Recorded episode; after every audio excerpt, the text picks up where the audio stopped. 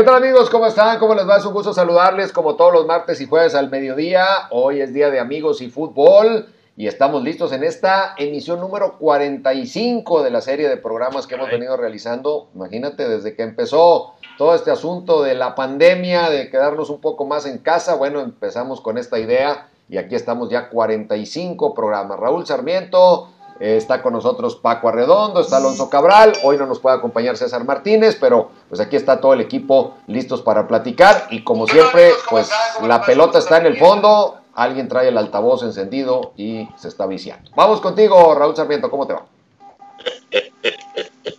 Este, yo estoy casi seguro quién es. Sí, yo también, pero, no, quise decirlo. No voy a decir nada. Eh, porque me parece que no, no, no es correcto decir que el señor Arredondo la está regando, ¿verdad? Pero bueno, yo no voy a decir nada. Eh, señoras y señores, qué gusto saludarlos, amigos, compañeros. Qué gusto estar con ustedes otra vez. Eh, una, ofrecer una disculpa porque no pudimos estar los últimos programas, pero, pero aquí estamos ya de nuevo, eh, regresando con mucho gusto y regresando exactamente cuando se juega la jornada nueve, que es la mitad del campeonato, ¿no? Y pues sí, eh, mm, dudaban eh, sobre todo en este programa, que, que, fuera a afectar tanto la pandemia, el desarrollo del campeonato. Y, el tiempo está dando la razón de que ha sido un torneo totalmente extraño, irregular, totalmente diferente a todo lo que hemos vivido. Eh, parece mentira, pero sí, así es. Eh, aunque claro, entraremos a la polémica de siempre si este campeonato es este competitivo o si realmente es totalmente este, mediocre, ¿no? Eh, siempre esas dos posturas existen y ahora más que nunca. Sin embargo, al entrar exactamente a la mitad del torneo, podría haber algunos equipos que si suman esta media jornada y el fin de semana, estarían llegando ya más de 20 puntos. Y ya tener 20 puntos en la jornada 10 da una tranquilidad faltarían nueve partidos y, de hecho estarían con la calificación en la bolsa. Así, así de sencillo se estaría poniendo para algunos equipos. Y la fase de los que van a ir a la, al famoso repechaje se va a complicar, ¿eh? porque son muchos, están muy pegados. De hecho, eh, llegando a la mitad del torneo no hay un equipo que se pueda decir que está fuera de la competencia, sobre todo después de lo que hizo el Atlas al ganarle al equipo de, Cruz Azul. Qué lástima que no puedo saludar a César Martínez, pero no importa, le mando un abrazo. Y, Eres una basura. ¿Por qué? No, pues ya hablaste mal de, dos veces en tu intervención, ya hablaste mal dos veces de todos nosotros. Bueno, una de César y la otra de todos nosotros. Pero síguele, síguele, síguele, síguele. No entiendo, no entiendo, no te entiendo. No te entiendo. Pero me da mucho gusto saludarte también y felicitar a un líder, a un invicto no líder todavía, pero un invicto que a mí me parece, a mí me parece es muy de resaltar lo que ha hecho Pumas. O sea, realmente, este, felicidades a Pumas porque no se pensaba, es de, esos equipos que realmente no se pensaba que pudieran este, hacer lo que, lo que ha sucedido. Y fíjense, son las cosas. Si vamos a ver la tabla, por ejemplo, hablamos de que Toluca se puede quedar sin entrenador en cualquier momento, ¿cierto? Pero séptimo lugar. está en séptimo lugar, o sea, entonces los que están abajo, ¿qué onda? Con mucho gusto les dejo la pelota en su terreno en esta mitad de campeonato. Raúl, ¿cómo estás? Te mando un abrazote. Paco, Toño, fuerte, fuerte abrazo amigos, gracias por acompañarnos. Eh, estuvimos muy tranquilos, Raúl, la verdad, estuvimos muy tranquilos, eh, discutimos, polemizamos y todo, pero no, nunca hubo comentarios así como los que te acabas de echar de este restregando y pero, pues, pero, ya, me, dijeron, ya me dijeron que se te fueron encima. Estuvo bueno, estuvo, estuvo bueno. Le hicimos un montón, le hicimos un montón. Estuvo bueno, la verdad, el programa. Eh, pero sí, a ver, a ver, Raúl, por supuesto, es que no sé quién dijo que no iba a ser un torneo irregular, no sé quién dijo que no. cuando les dije, cuando me dijeron, no, no, pronostica, a ver, jornada. Ah, pues una cosa es pronosticar, una cosa es pronosticar y otra cosa es decir que no va a ser un torneo irregular. se, te, hizo así pronosticar. ¿Cómo se podía saber cómo hacer un campeonato que, nunca Por eso es un pronóstico, por eso es un pronóstico y es parte de lo que se hace todos los, todo, en todos los torneos, en todos los deportes, todo el mundo hace antes de que empiece el torneo un pronóstico de quién cree que va a ser mejor, quién va a creer, quién cree que va a, a terminar en primer lugar, la decepción, el goleador, todo. Y cronista. Qué bueno que, qué bueno, se, nota que ya regresaste saliendo porque el internet de los otros cuatro estaba perfecto, hasta que tú regresaste ya no se te entiende bien, se te corta el audio, te friseas. Nosotros. No te oyes bien, Raúl. No te oyes bien. Oye, a ver, ha sido un torneo totalmente irregular, más de lo normal en el fútbol mexicano. Estamos acostumbrados a que haya eh, cambios de liderato, estamos acostumbrados a que una semana un equipo se vea muy mal, la siguiente gane, eh, el otro golee luego lo goleen. Estamos acostumbrados a eso. Durante así ha sido toda la historia del fútbol mexicano. Eh, pero este torneo está rarísimo, este torneo sí está, la verdad es que los pronósticos son mucho más complicados. El tema de Atlas derrotando a Cruz Azul, que Tigres esté ahorita también este, en una crisis, eh, todo esto, hay además de falta de fútbol, porque ha sido también un torneo bajón de nivel, mucho tiene que ver el tema del COVID, las ausencias y también creo que eh, las lesiones han estado más presentes en este torneo que, en otros anteriormente, ¿no? Entonces, pues sí, ha sido complicado, pero pues creo que le ha puesto algo de sabor, que la diferencia entre los primeros lugares y los últimos sea de, pocos puntos, que incluso Mazatlán ahorita con cinco puntos, bueno, pues esté pensando en calificar todavía ese tema de los doce, eh, creo que, perdón, San Luis es el último lugar que estoy pensando en calificar. Le pone algo de sabor, algo de emoción y pues bueno, así ha sido nuestro fútbol, así me gusta a mí. Eh, es muy difícil. Y el tema de Pumas, pues evidentemente eh, contentos los aficionados universitarios, porque además de que están invictos, creo que más allá de que no se ha jugado bien en varios partidos, en, en cuatro o cinco partidos no ha jugado bien Pumas, quizás tiene un par de, partidos ahí en donde ya eh, pudo haber perdido, y es que si no es que debió de haber perdido, el tema de las fuerzas básicas, el tema de los jóvenes que están surgiendo, a mí me tiene muy contento porque están surgiendo jóvenes que ya vemos que sí pueden competir por una titularidad, a diferencia de lo que había ocurrido con camadas anteriores, con, con gente que no le veías este, mucho futuro, que los debutaban por debutar. Creo que en este torneo estamos viendo jóvenes eh, el caso de Eric Lira, el caso de Carlos Gutiérrez, a quien ya conocíamos, pero por ejemplo, él se tuvo que ir a San Luis para agarrar un poco más de, experiencia, el caso de Jesús Rivas, que tienen para pelear la titularidad y ya están apretando a los otros canteranos que ya se sentían seguros en, la titularidad. Así es que, bueno, pues es, un, es un muy buen tema el de, los Pumas y platicar también de qué es lo que pasa en... Eh, en tu ciudad, Toño, donde los dos equipos, pues se habla de que Tigres está en crisis y de que Rayados nomás, eh, pues nomás no, no, no, levantas uno de esos equipos irregulares, que liga dos triunfos y luego vuelve a perder, ¿no? No, yo, ya me voy a ir a vivir a Saltillo, yo ya soy de Saltillo y, ahí no hay fútbol. Oye, no, complicadísimo la, zarandeada que le da de alguna forma por el marcador final eh, Chivas a Tigres ha generado pues mucha presión, porque fíjate, el, tema de Ferretti es muy curioso. La gente obviamente pues ha celebrado todo lo que Tigres ha ganado con el Tuca, pero en el fondo a un gran sector de la afición nunca le ha gustado la manera de jugar de Tigres, que obviamente al obtener resultados pues te quedas callado. Y hoy que la forma de jugar no les gusta y no da resultados, están sacando todo lo que traían guardado y que no habían podido expresar porque los resultados no lo permitían. Entonces hoy el efecto en contra de Ferretti es una acumulación de todo lo que la gente no pudo decir cuando el equipo ganaba y no había manera de reclamarle al entrenador. Yo sí veo que a Ferretti, me lo imagino así, yo todos los días me subo un carro, lo prendo, arranca, lo prendo, arranca. Hoy me subo al carro, lo prendo y no arranca y no sé qué hacer.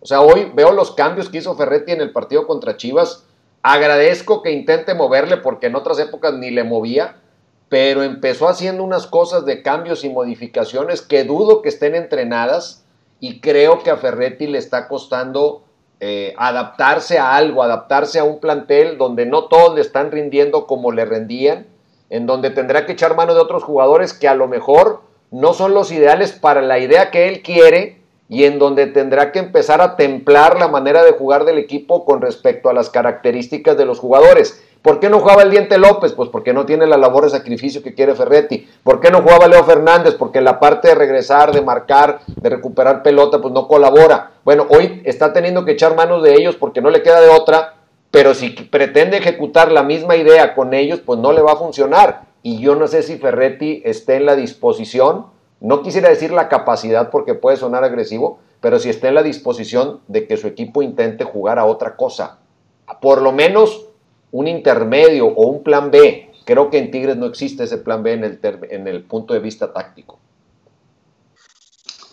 ¿Cómo están? Yo, fíjate que yo me quedo con, con, con, lo que he visto de Pumas hasta el momento. Por ejemplo, lo del sábado a mí me gustó, más allá de las bajas que pudo haber tenido un equipo como Puebla, a mí Pumas me gustó mucho. Lo de Tigres me parece ya un tema desgastante en el interior del grupo. No sé hasta dónde esté esa situación, Toño hasta dónde el grupo ha dejado de creer en lo que puede expresar o puede pedir un técnico como Ricardo Tuca Ferretti. Para que se vaya Tuca, me parece que es muy complicado lo que ha hecho en los últimos 10 eh, años con el conjunto del norte, con los, con los regios, con, Tigres, le da un crédito suficiente para mantenerse. Pero hasta dónde realmente se podría pensar en estos momentos en Tigres, eh, compañeros, de prescindir de los servicios de un hombre como el Tuca.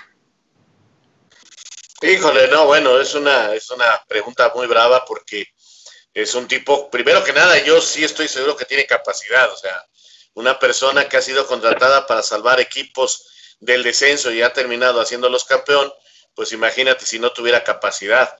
Eh, yo lo que noto es que este equipo puede ser que sí esté cansado de una eh, de, de un día a día a lo largo de mucho tiempo sin, sin renovaciones, sin nuevas motivaciones.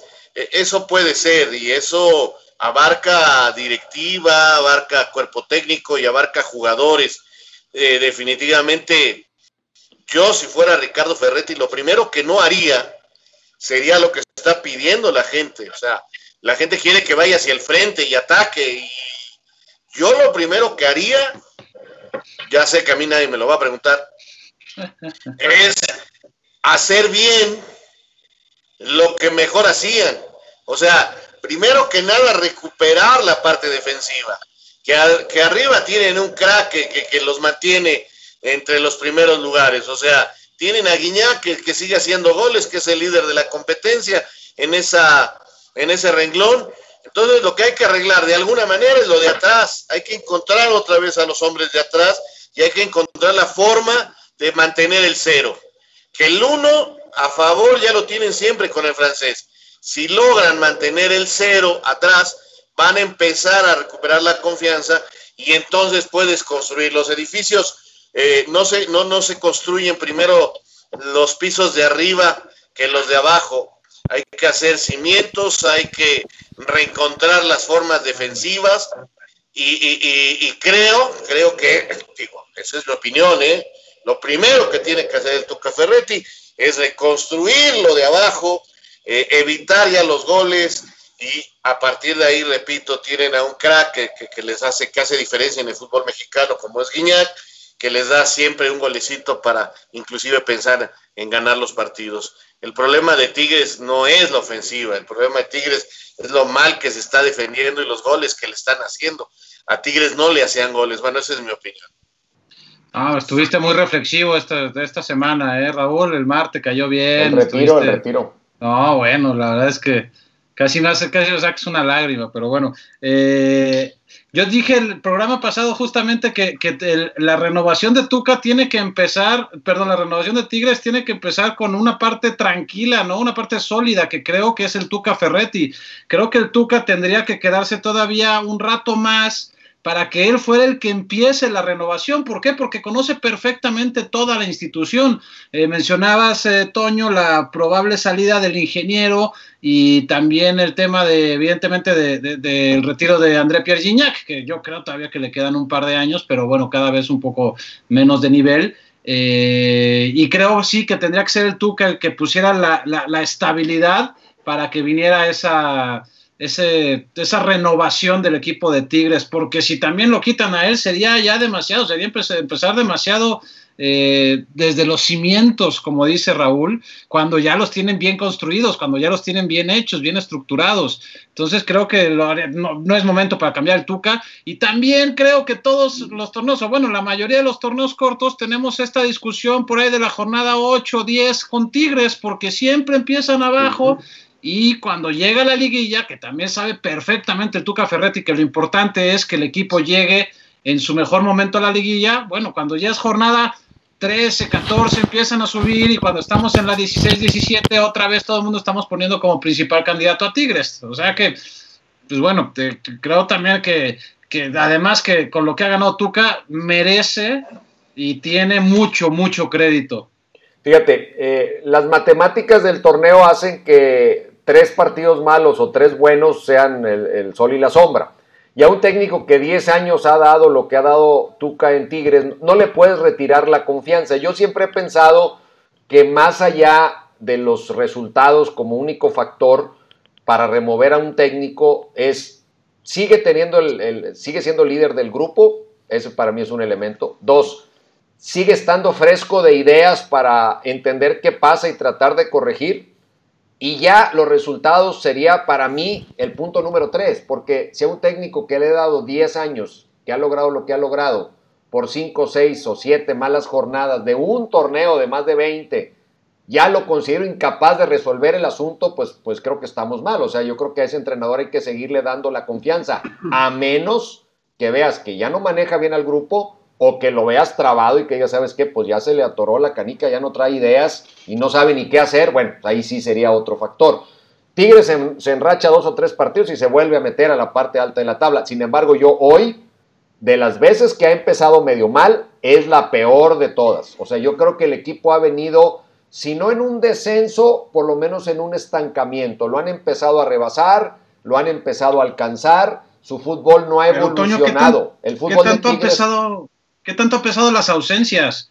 Porque las ausencias son, además en pues, una posición clave, como es la portería, en cuanto regresen Nahuel va a mejorar, va a mejorar contra él. No sé si les alcance porque es León el de, este, el de, esta, el de esta mitad de semana, pero en cuanto regresen Nahuel van a mejorar automáticamente. Sí, Nahuel les va a dar mucha confianza, Nahuel es un líder del equipo, definitivamente. Yo hoy no creo que los porteros en sí, en, en jugadas específicas, o el portero haya sido la clave, pero sí habrá algunas que estando Nahuel pues te, hace la jugada extraordinaria, ¿no? Y, puede variar. Sin embargo, eh, para empezar ha perdido Tigres la solidez en la defensa central desde el momento que no ha podido repetir a dos centrales. Está Guayala, luego lo sientan, luego se lesiona, luego aparece Mesa, luego aparece el Titán, pero luego el Titán se va de Pachanga en Mazatlán, entonces viene Diego Reyes, que desde hace su último partido lo jugó creo que en febrero, más lo poquito que tuvo en, en, la Copa GNP por México. Pero pues imagínate, o sea, Diego Reyes entra, pues entra totalmente fuera de ritmo, es, totalmente normal. El Chaca no pasa por el mejor momento. Aquino, pues ya no te hace una jugada, una jugada mágica como las que hacía antes. Está, corre, se entrega, lucha, pero ya no le aporta ese valor adicional. Los Quiñones, que eran medio la sorpresa en Tigres y los que le cambiaron un poco el ritmo al equipo, pues también eh, andan muy, muy bajos de nivel. El, el, Quiñones que entra de cambio en el segundo tiempo, a los 20 minutos lo saca y mete a Venegas, un lateral, para que juegue la posición de Quiñones. O sea, el diente que tiene meses desde que llegó, creo que había jugado uno o dos partidos, no había salido ni a la banca, ahora lo meten a la cancha, pues ¿qué esperas que haga el diente? O sea, si en el partido intentas las cosas que no entrenas, pues va a ser todavía más difícil. Yo sí lo veo a Tigres muy alejado de su mejor nivel porque muchos de sus jugadores no están a ritmo, no están con la misma concentración o con el mismo, la misma curva futbolística. Y ahí es donde tengo la duda, porque no sé qué tan rápido se puedan volver a poner a tono, si es que se van a poner, porque a mí me parece que hay algunos a los que ya se les acabó su ciclo, por lo menos en, en la parte alta de su carrera, y Tigres tiene que pensar seriamente en una renovación con Tuca o sin Tuca o con el que sea. Se menciona mucho el tema de la edad. Bueno, puede ser un factor, pero no es determinante. Hay otros equipos con el mismo promedio de edad de Tigres o promedio muy parecido y están funcionando bien. Entonces no creo que sea determinante, pero sí influye en la planeación que tienes que tener como institución a mediano plazo. Siempre viene la duda, bueno, renuevo con base a las ideas del Tuca ¿El Tuca va a seguir en el equipo o va a seguir tomando ciertas decisiones en un mediano plazo? ¿O me tengo que esperar a que venga otro entrenador que a lo mejor le quiere cambiar la manera de jugar al, cuadro? También están en esa disyuntiva, pero Tigres no se sabe más que Ingeniero Rodríguez, Tuca Ferretti, y, si esos dos no tienen un futuro muy eh, largo en el equipo, pues entonces habría que esperar para saber quién va a tomar esas decisiones. ¿Y qué tan listos estaría Antonio para, para ese cambio generacional? Nada. Nada listos. Con, todos los nombres que nada listos. El Tuca termina en el 21 su contrato, ¿no? Sí, el contrato, el contrato sí, o sea, el papel firmado sí, pero pues sabemos que la permanencia en Tuca no depende del, de Tuca, no depende del contrato. depende, depende eh, del ingeniero y claro, de resultados, porque ok, le puedes aguantar un torneo malo que no califique, a lo mejor con mucha presión de la gente lo aguantas, pero si esto se prolonga un poco más, pues ah, este, no podrías aguantar a ningún técnico por más proceso que tenga. Eh, los contratos de los técnicos son realmente este, algo simbólico. Eh, simbólicos, tienen, razón, la verdad. Pero bueno, vamos, vamos a ver estos Tigres que, que tienen delante de ellos, este, sí, una gran presión. Yo creo que no es ni el momento de correr al Tuca y, y, sí empezar a pensar en el futuro, si lo quieren mantener, si quieren seguir con esta forma, con sus ideas, bueno, adelante y empezar a planear con él lo que serán los próximos torneos. Pero por lo pronto yo no veo ahorita un cambio de técnico en Tigres. Me parecería, pues ya que estuviera muy desgastada la, relación, tendría que estar muy mal eh, la relación entre los jugadores y el técnico. Solo así. Si yo viera en el día a día que, ya no hay respeto, que no, lo, no le hacen caso, que lo ignoran, cosas así, pues entonces sí tienes que tomar una decisión, ¿no? Pero de no ser esa la... Hasta ahora no creo que esté pasando eso. No creo, o sea, no, no veo nada que me diga que está pasando eso en el equipo. Por lo menos no, no se ve, no se ve desde afuera. Es importante, es importante, sin duda y, de los, y de los sí, realmente yo creo que sí es digno de alabarse, vuelvo a decirlo, porque si han encontrado. Ahora yo tengo una duda, señor Cabral. A ver. A ver, ¿a quién le darías el éxito de lo que está pasando actualmente con los Pumas? ¿A Chucho Ramírez? ¿Al anterior presidente? ¿O a quién ha hecho las cosas como para que hoy sí tengan esta respuesta, porque estos jugadores no tienen seis meses en Pumas, estos jugadores tienen ya un proceso, este, ya tienen más tiempo ahí en fuerzas básicas, no, no, no salieron nomás porque eh, llegó Ligini a la dirección técnica, él los está aprovechando porque los conoce, pero incluso Ligini llegó con Ares de Parga, entonces, este, ¿a quién le darías tú el éxito de esto, eh, específicamente de los jóvenes? Lo acabas de mencionar, Raúl.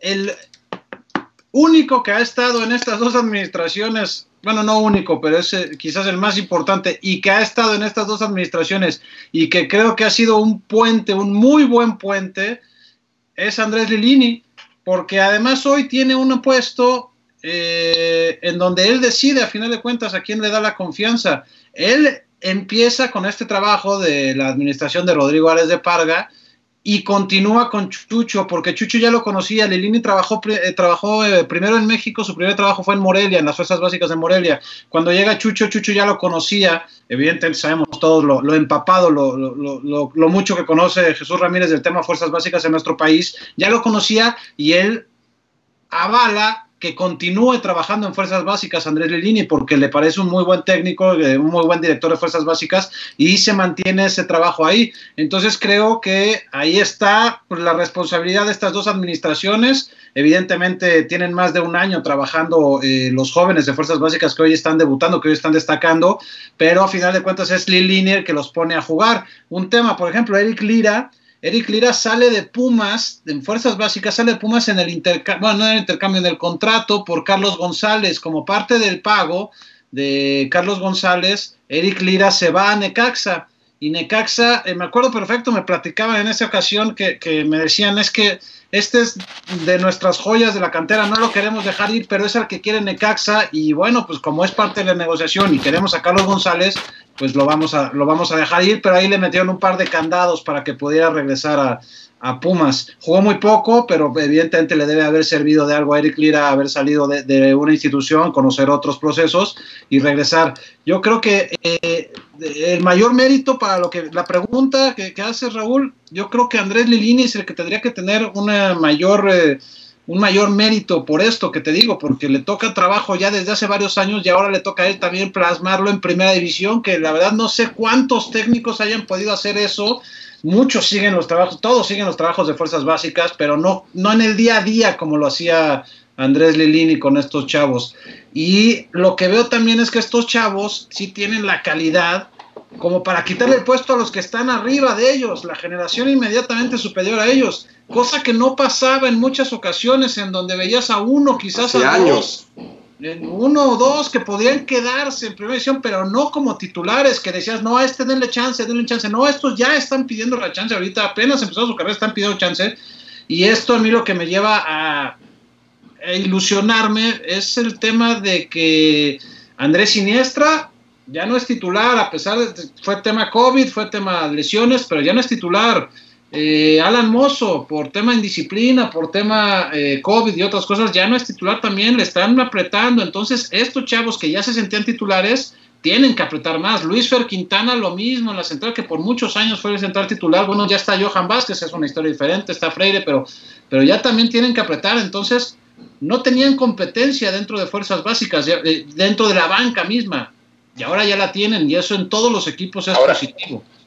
Ahora, había que darle su tiempo también a que fueran surgiendo, surgiendo, surgiendo. A veces los primeros, eh, Iniesta, Mozo, todos ellos, de procesos anteriores, bueno, llegaron, pero todavía faltaba una estructura más fuerte. Lo digo esto para que hay algunos que, y, y yo no quiero defender Ares de Parga ni nada, ni me interesa, es más, lo conozco bien poco, pero de repente en los análisis que se hacen de los equipos, nada más nos vamos con lo de arribita. Y hubo cosas que se hicieron bien, porque ese proyecto apostó por fuerzas básicas. Y hoy empezamos a ver esos resultados. Bueno, ya los empezamos a ver desde eh, eh, torneos anteriores, porque, por ejemplo, este chico que tuvo el problema con la maestra y que se lesionó la rodilla, tenía cosas muy buenas. Marco, Marco García tenía cosas muy buenas como volante de recuperación y así este de repente claro los siniestra los mozo eh, eh, el chavo este que metió el gol de media cancha se me agrandaron un poquito que también hay que esperar el momento que los de ahorita también se desvelen también les va a pasar no, bueno le pasó el, el, el, el, sábado le pasó a Jesús Rivas que Omar Fernández le hizo de todas todas tiene 17 años este eh, Rivas, entonces tiene que ir aprendiendo. Pero, y ahí es cuando Lilini. Que a veces en los equipos eh, no sirve a de Parga, le hizo daño al equipo, que no sé qué, que. Ojo, parece ser, señora Redondo, que sí hubo cosas interesantes, ¿no? Sí, a mí me gusta esta camada que está sacando en estos momentos el equipo de Pumas. Ares de Parga también tiene sus pecaditos, no todo fue.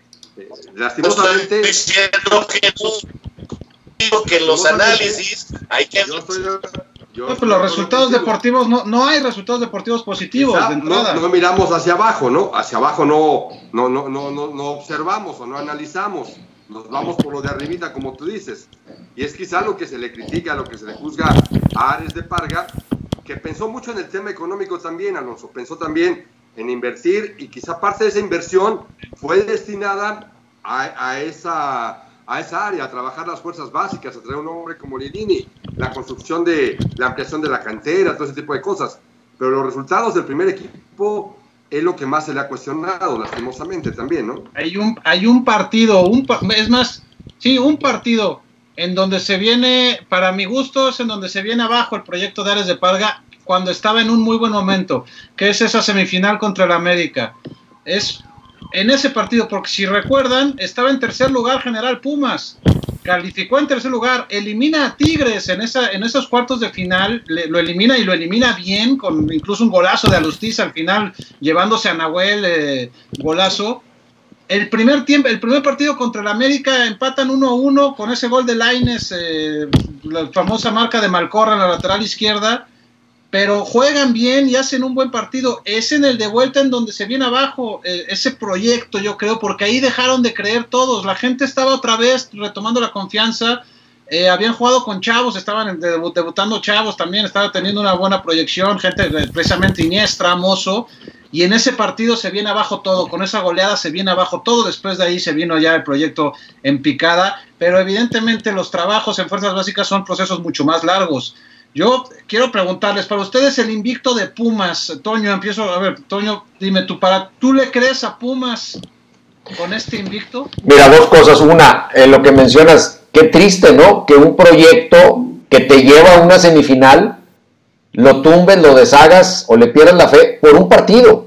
O sea, así sea la semifinal o la final. O sea, yo no puedo tumbar todo, como decía Raúl, el edificio porque en el último piso hay una gotera. O sea, pues espérame, vamos a, de ahí a seguir construyendo, ¿no? Bueno, eso como, como punto de lo que mencionabas.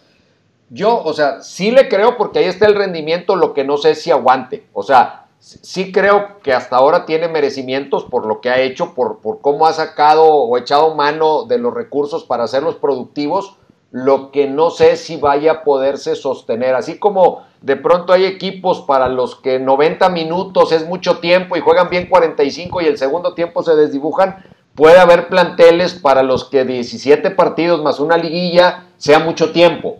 Entonces no sé si Pumas vaya a aguantar al mismo ritmo o incluso mejor si aspira a llegar a ser campeón eh, lo que falta del torneo. Esa es la única parte que, que a mí pues la quiero ver porque no, yo te diría que no creo que aguante el paso, creo yo.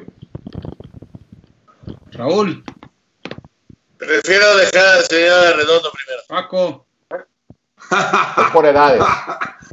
Después de lo que yo, después de lo que yo vi el, sábado, sí me gustó, me gusta el equipo, me gusta lo que, lo que presenta, me gusta sus extranjeros. Pero pensar en que puede ser campeón, no sé. La liguilla me parece que sí la alcanzan y puede dar competencia. Falta esperar todavía un tramo más de lo que es eh, la fase regular. Pero me gusta este equipo de Pumas, tiene dinámica, sí te convence, sí te, te atrapa el, poder seguirlo, pero hay que esperar a ver hasta dónde le va a alcanzar. La liguilla me parece que sí se alcanza a meter, pero pensar en el título no lo sé. Sobre todo si, si hacemos el planteamiento de que dos días antes de empezar este torneo se va el técnico, eh, hasta la fecha 4 o 5 es cuando ratificas a Andrés Lilini porque estabas buscando opciones. Entonces me parece que hoy este proyecto de la mano de Lilini con Israel López ahí, ver la manera como se abrazaban cada vez que caía un gol el sábado pasado Andrés Lilini e Israel López, desde ahí Raúl tú lo sabes, te da eh, obviamente una confianza mayor de cómo se está trabajando en ese vestidor. Ya desde ver cómo los, los auxiliares con el técnico tienen esa comunión que me parece la, pueden eh, traspasar a los mismos jugadores, ¿no? A mí me gusta, a mí me gusta. Yo no puedo, no puedo predecir y vuelvo a lo mismo hasta dónde va a durar o hasta dónde va a llegar, pero me gusta y me gusta que, eh, y por eso a veces este, el cuestionamiento, eh, creemos que en el fútbol todo es de un día para otro y y nos la vivimos pidiendo resultados de un partido al otro y, lamentablemente eh, eh, no hay esa memoria y no nos detenemos a pensar en las bases. Yo entiendo perfectamente el resultado, el día a día es lo que gana en el fútbol y, lamento que no haya memoria para recordar muchas cosas que, que suceden. el otro día me decía César Martínez que soy este el defensor de los técnicos y, no, no es que sea yo el defensor de los técnicos, es que entiendo que, que, un equipo se basa en procesos. Hay procesos que terminan y hay procesos que van iniciando, para lo que hemos hablado en este programa, ¿no? A lo mejor el proceso de Tigres ya llegó a su final, ya llegó a lo mejor a un momento en que por, por, eh, por, eh, por, ¿cómo decirlo? Por bienestar de todos en Tigres, por la salud del equipo, A lo mejor es tiempo de cambio. No a mitad del torneo, no, terminando el campeonato. Pero hay otros que están este, demostrando que, que, se pusieron piedras de una manera correcta, que, que lograr los resultados inmediatos es muy difícil. Sin embargo, se puede y ahí van los Pumas. Eh, decir que van a ser la gran sorpresa del campeonato, no lo sé, pero, pero sí, sí en este momento es lo más sorpresivo que yo veo eh, eh, en el Guardianes 2020. Oye, ¿tú le das entonces, Raúl, el crédito a Ares de Parga?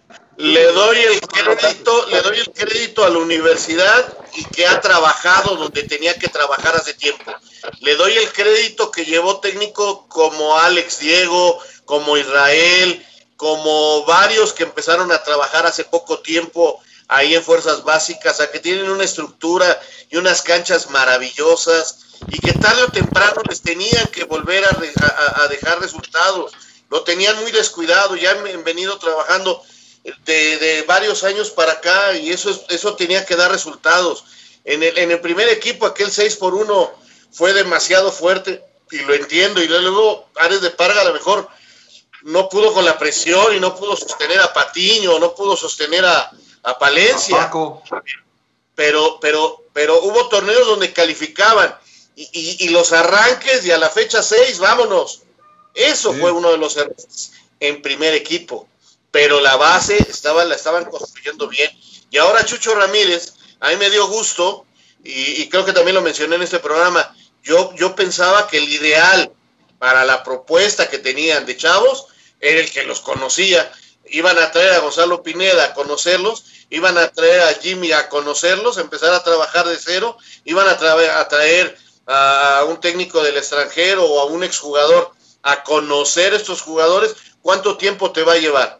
Mucho. O sea, no, no, hay, no hay un entrenador que tenga una marita mágica y le toque así en la cabecita, este, o, como la reina Isabel que te nombra caballero con una, con una espada. No, hombre, esto no existe. Vean, vean, vean, por ejemplo, eh, el, tema de Necaxa, que, que, me gustaría tocarlo. Es increíble, es increíble que haya corrido a Sosa de veras.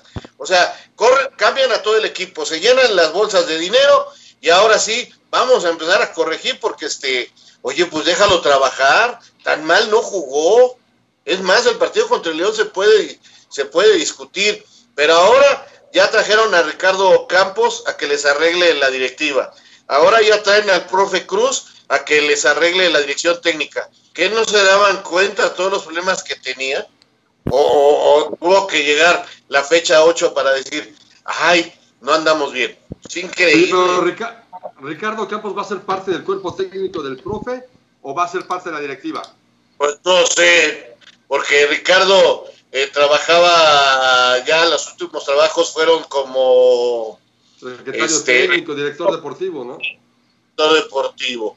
Pero ahí tienen a un San Román, ¿no? Trabajando de eso. Entonces, no sé, no sé, no sé si también ya están pensando correr a San Román. No sé. Oye, eh, Raúl, tenemos, profe. Tenemos un, tenemos un, chorro, tenemos un chorro de mensajes. nos están viendo en Canadá, muchas gracias hasta a todos en Canadá. César Andrade, muchas gracias. Magnus Villaseñor, Sebastián Saucedo, sigue lesionado, creo que todavía para la siguiente semana, esta todavía no. Jair Gallardo, Carlos Romero, Miguel eh, Vázquez, eh, Jafet, López nos hace una pregunta, ahorita se lo voy a hacer bastante interesante. Miguel Vázquez y César Andrade, que están también participando. Pregunta Jafet López, ¿por qué a Tigres sí se le cree más y a Pumas no? O sea, ¿por qué, ¿por qué pensamos que Tigres puede despertar y puede ser candidato al título y tenemos... Por la plantilla, pues por la plantilla. Por la plantilla y por la historia, ¿no? Por lo que ha hecho, por lo que ha hecho en los últimos años, porque Tigres... Sabemos que... del técnico y la, la, calidad de plantilla, que hay muchos que eh, en Pumas que estamos conociendo apenas de, en primera división. Eh, es un equipo también nuevo, con muchas ausencias, pero también cómo ha administrado Lilini las ausencias ha sido muy importante. ¿eh? Creo que ahí sí es de los técnicos que mejor lo ha hecho, porque contra Tigres, por ejemplo, Toño llegó a tener cinco titulares, ausencias de cinco titulares, y empezó, ¿te acuerdas?, con una media cancha de a Mauri García que tiene 18 años y Eric Lira que tiene 20. Entonces, eh, eh, también con muchas, muchas ausencias. Eh, ese tema creo que lo ha manejado muy bien el Gini y es en donde están aprovechando los chavos, a diferencia de otros equipos en donde las ausencias, caso Chivas, por ejemplo, al principio del torneo, mismo caso de Necaxa, que se van y los que están entrando en este momento no están aprovechando, y caso Tigres, evidentemente, los titulares ausentes y los que están entrando en su lugar no han podido eh, tomar ese nivel. Creo que ahí Pumas también tiene un punto a favor que lo ha hecho muy bien. Sí, ha sabido potencializar el, el, valor del conjunto, porque hay equipos que funcionan por el peso de dos o tres individualidades muy importantes y aquí creo que en Pumas han logrado hacer la suma de, para que sea, como dice la frase, ¿no? que, que la suma de los once sea mucho más que, que eso. Entonces eh, han logrado multiplicar el efecto de lo que puede hacer el conjunto, porque ¿cómo te explicas plantilla contra plantilla que, que a Tigres le, saque un partido este, Puma, le saque un partido Chivas, eh, ya sea empate o victoria, pero que le saquen puntos y ven las plantillas y dices, pues, pues, no puede ser. Bueno, lo que pasa es que una está en el conjunto sacando su, su mayor potencial y la otra no lo está logrando ni con las individualidades ni con el conjunto. Y, oye, Toño, nada más te, decía lo del partido contra el América, porque a partir de ese juego se vinieron ya, se vinieron, se cayeron muchas cosas de temas de confianza, temas de, grupo, temas de, de relaciones internas. Y me acuerdo perfecto, el siguiente partido en, en, Ciudad Universitaria, empezando el siguiente torneo, fue contra Veracruz, este Veracruz que, que no ganó absolutamente nada y empataron 0-0 con una opción de este del polaco a punto de ganar, estuvo, de, estuvo a punto de ganar Veracruz en el último minuto, hay una opción que falla, fue mano a mano y a partir de ahí se vinieron desencadenando muy malos resultados, uno de ellos un empate con Veracruz que por eso te digo que ahí a partir de ese partido es que se viene ese, ese proyecto se viene para abajo, ¿no? Ese proyecto deportivo y de resultados que...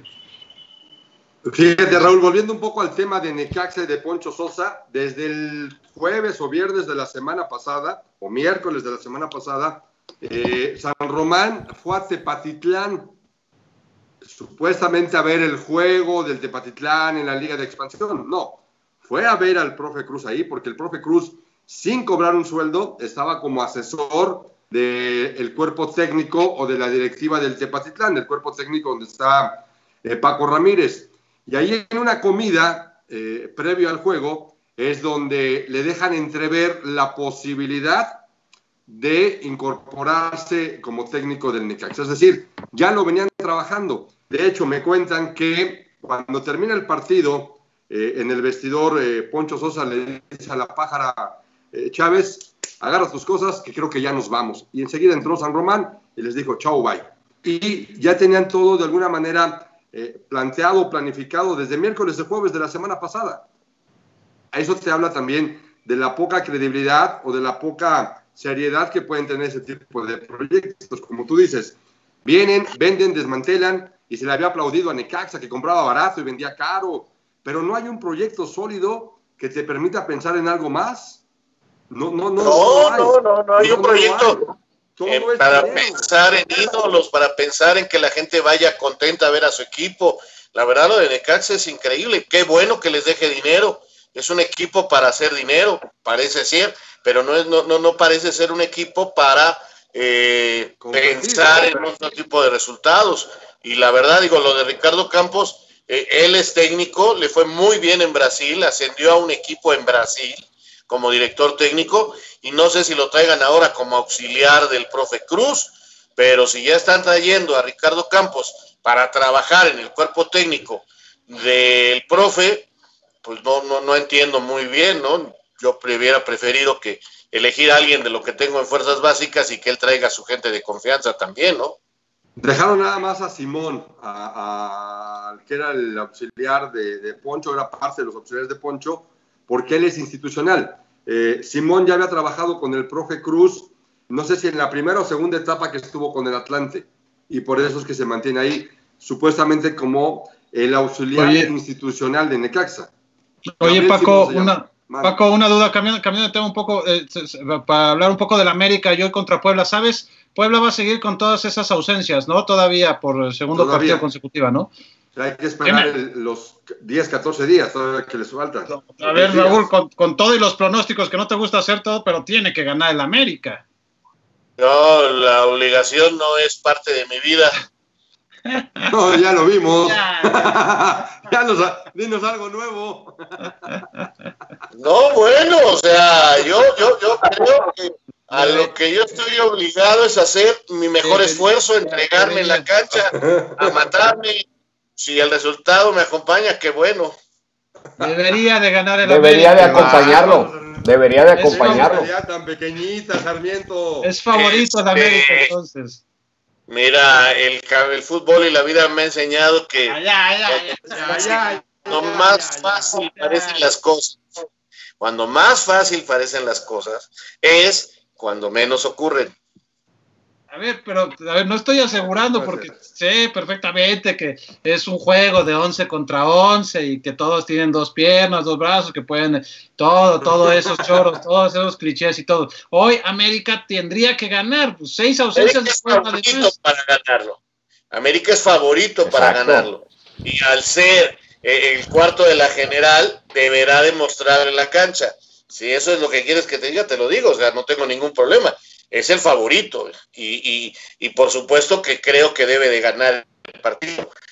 Como obligación no, pero sí, sí como eh, de acuerdo al, nivel de plantilla, de acuerdo al nivel de, resultados que han logrado los dos equipos, de acuerdo a la tradición, de, de, acuerdo a tantas y tantas y tantas cosas que le puede sumar, sí, hoy América debería de ganar. Vamos a ver si lo hace, porque en ese torneo nos ha enseñado que es totalmente bipolar, ¿no? Porque es el equipo que más tira goles, el equipo que más goles le hace, y sin embargo, pues este, vemos lo mal y que juegue cómo lo terminan dominando algunos equipos que pensamos no deberían dominarlo, ¿verdad?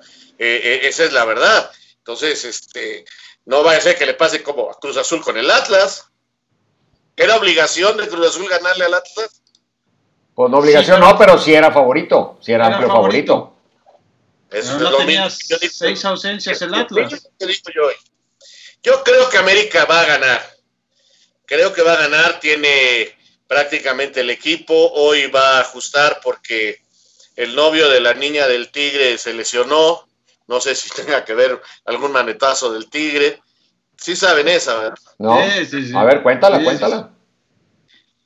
No, no sé si vieron ahora en redes sociales que eh, hay una modelo que apareció en un centro comercial. Paseando un eh, tigre. paseando a un tigre, eh, un tigre pequeñito, un tigre bebé, este, con su cadena. ahí en Polanco. Ahí en Polanco, una zona. En Antara, para ser más exacto. Pues resulta que es la novia del defensa central del América, que por cierto hoy no juega porque tiene algunos problemas físicos, no fue considerado. Entonces, este, hay, hay, algún movimiento, va a debutar en, la, en, esta campeón, en este campeonato Fuentes para ser el tercer central. Y eh, parece ser que Chucho López va a jugar como lateral volante por el lado izquierdo. Lo demás es lo mismo. Este, Ibarwen todavía no está, pero sí ya deben de estar mucho más listos para entrar en acción con mejor resultado. Este, Benedetti, Díaz, eh, Giovanni, etcétera, ¿no? E inclusive eh, Roger Martínez. Pero, o sea, en cuanto a nombre, en cuanto a esa capacidad, pues sí, yo veo que América hoy puede llegar eh, a 19 puntos, o sea, por supuesto. Ahí está, Toño, y ahí está el titular. Raúl Sarmiento asegura que América va a ganar el día de hoy. ahí está ya. Y, si no gana, sería un, y si no gana, sería un fracaso. Exacto, ahí está, fuera piojo. Eso dijiste, ¿no? Acabas de decir eso bonito, eso es muy bonito para el América. En, este club sí, sí, ganar es normal y perder es fracasar. ah, tranquilo. bueno, les digo las palabras que quieren y se enojan. Bueno, está bien, pero de allá que quieras correr, de allá que quieras correr al piojo, si no le ganan hoy a Puebla, me parece exagerado. A ver, yo nunca, he hablado de correr al piojo. lo acabas de decir hace un instante, lo acabas de, de asegurar que tendría que regresar Carlos Reynoso ya a la dirección técnica. Lo ¿Qué, ¿Qué, medio trabajas que te han enseñado a mentir? Antonio Carlos, Antonio Carlos Santos tiene que ser ya el técnico de, la América en este momento. Lo acabas de decir, Raúl, está grabado.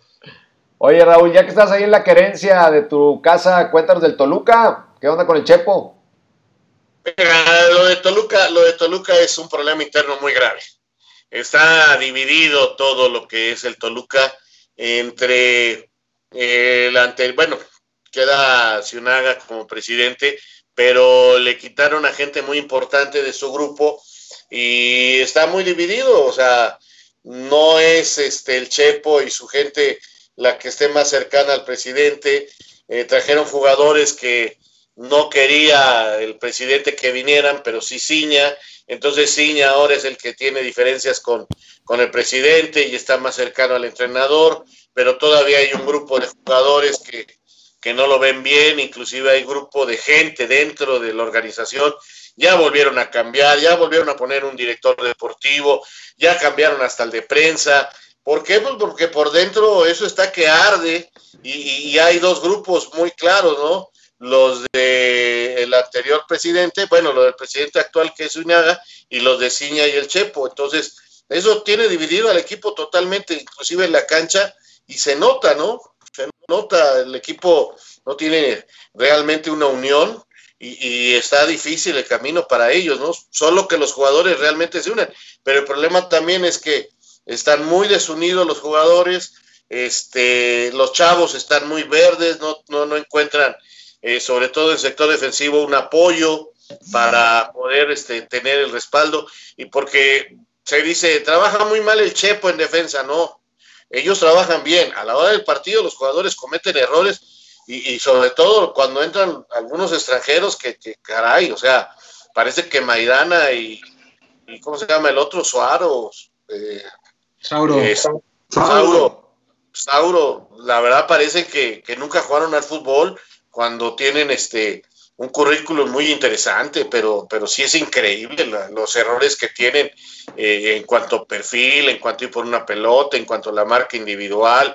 No son cosas nada más de que eh, de, que un técnico les diga, eh, tienes que hacer esto, o sea, con su talento y con su experiencia tendrían que jugar mucho mejor. No, lo de Toluca está muy feo por dentro. Hasta que no aparezca el dueño y, dé un manotazo en la mesa y decida por qué lado se va, pues este, este equipo va a seguir así, a la deriva, dando bandazos. el, camino está, el camino está muy claro, o sea, él, eh, don Valentín, el dueño del equipo, fue el que decidió la contratación del Chepo. Pese a que eh, Paco Sinaga, hasta donde entendemos, no estaba de acuerdo porque él estaba buscando otro tipo, otro tipo de opciones. Ya le habían dado chance a él de escoger eh, en su momento a Hernán Cristante, si la memoria no me falla, y luego todavía con, con la Volpe. Pero a lo del Chepo durante varios años, un par de años al menos, le estuvo dando la vuelta y la vuelta y la vuelta a Paco Zuniaga para que no llegara. Pero ya la negociación directa de, la contratación del Chepo fue con don Valentín y después ya los dejó que, trabajaran entre ellos, ¿no? De hecho, don Valentín no ha acudido a las últimas reuniones de dueños de la Asamblea de Dueños de la Liga, ¿eh? Ha ido eh, o ha estado por videollamada eh, Paco Zuniaga. Ese es el tema hoy con el equipo de Toluca. Lo que llama la atención también son las mantas que ya aparecieron el fin de semana. Eso sí ya me parece llegar a un extremo. ¿Quién está manejando a, esa barra o a ese grupo de animación que está poniendo las, las, pancartas o las mantas en los puentes ahí? Imagínate, imagínate, Paco. Imagínate, Paco, cómo está dividida la cosa y, y, y, lo político que es el problema del Toluca. O sea, que, que, por supuesto que se refleja en la cancha, por supuesto que se tiene que terminar reflejando en la cancha. Este, al inicio del torneo cambiaron lo de fuerzas básicas, la femenil no sabían qué iba a pasar. y, y, hace cuánto no ves a Zuñaga aparecer? Sí, no. No, no, ya tiene un buen rato. y antes aparecían todos. Entonces, ahí, ahí está el problema de este equipo. Ahí está, lamentablemente ahí está el problema. Es, muy triste, quién sabe qué vaya a pasar con este Toluca, pero sí. Eh, por cierto, eh, ténganse ahí atentos al nombre de, Pepe Cardoso porque pues no nada más es este, no nada más es el Toluca el equipo que anda mal y no dudaría yo que José pudiera volver a la dirección técnica, ¿eh? Pues es normal, ya lo entrevistamos, ya lo entrevistamos, le toca agarrar chamba. Exacto, le, tendría que tocar también al profe Cruz. También al profe Cruz. A ver, ¿cuál le va, que, ¿qué, qué récord? técnicos y chamba, háblenos los ponemos aquí en el programa y este Y Mira, luego ya ¿qué récord llevamos? Llevamos. Lucho Pérez. Voy a Paco. invitar a Romano el jueves a ver si ya se le termina la malaria al buen Rubén. Oye, a ver, Alonso, Lucho Pérez. Paco El Palencia, Tato. el Tato, el profe, Bucetich. ¿Quién me falta? Bueno, Bucetich en ese momento estaba con Querétaro. Ah, bueno, ok. sí, sí, sí. Ok, está bien. Bueno, Cuatro. Le echamos la manita también. No, bueno, Sí, cuatro, sí, sí. cuatro. Que, que en el momento que los entrevistamos no, no estaban activos y después agarraron chamba. No sé si me falta Bueno, algún ahí, otro. ahí súmale a Luis Hernández que ya trae nuevos patrocinadores también. Ya. entonces, pues ya. Ya. Pero bueno, que nos pase unos el güey. Ahí vamos. Oye, Alonso, por lo que veo, como va Pumas, la entrevista con Chucho Ramírez sí tendrá que esperar un rato, ¿verdad? Sí, yo creo que, no, ya- ya- creo que ya me la confirmó para el próximo 28 de, para el próximo 31 de febrero, ya está Sí. confirmada. Bueno, para no hacer compromisos. Sí, para dejarle todo el espacio a él. Bueno, señores, vámonos, vámonos. Nos Tenemos vemos. jornada de media semana. vemos. El jueves todavía no. eh, ¿Ya terminó para el, el jueves? ¿Queda algún partido? ¿O todos son entre hoy y mañana? Todos son entre hoy y mañana. Ah, bueno, entonces el jueves podremos Ocho, hacer un buen recuento de, de la jornada de media semana. Sí, sí, sí. Oye, muy este, extraño que un día César, ¿no? Y un día Sarmiento sí. A ver, ¿quién no va a venir el jueves? Sarmiento Pues es que César. pusieron un negocio, alguien lo tiene que atender, hombre, va, se están alternando. No voy a decir Abrazo a nada. Moya, abrazo a Moya que nos está viendo también. Bueno, abrazo para todos, abrazo a saludos, todos. jueves al mediodía, aquí nos vemos con más de amigos y fútbol. Hasta luego. Vamos, cuídense. Bye. Bye.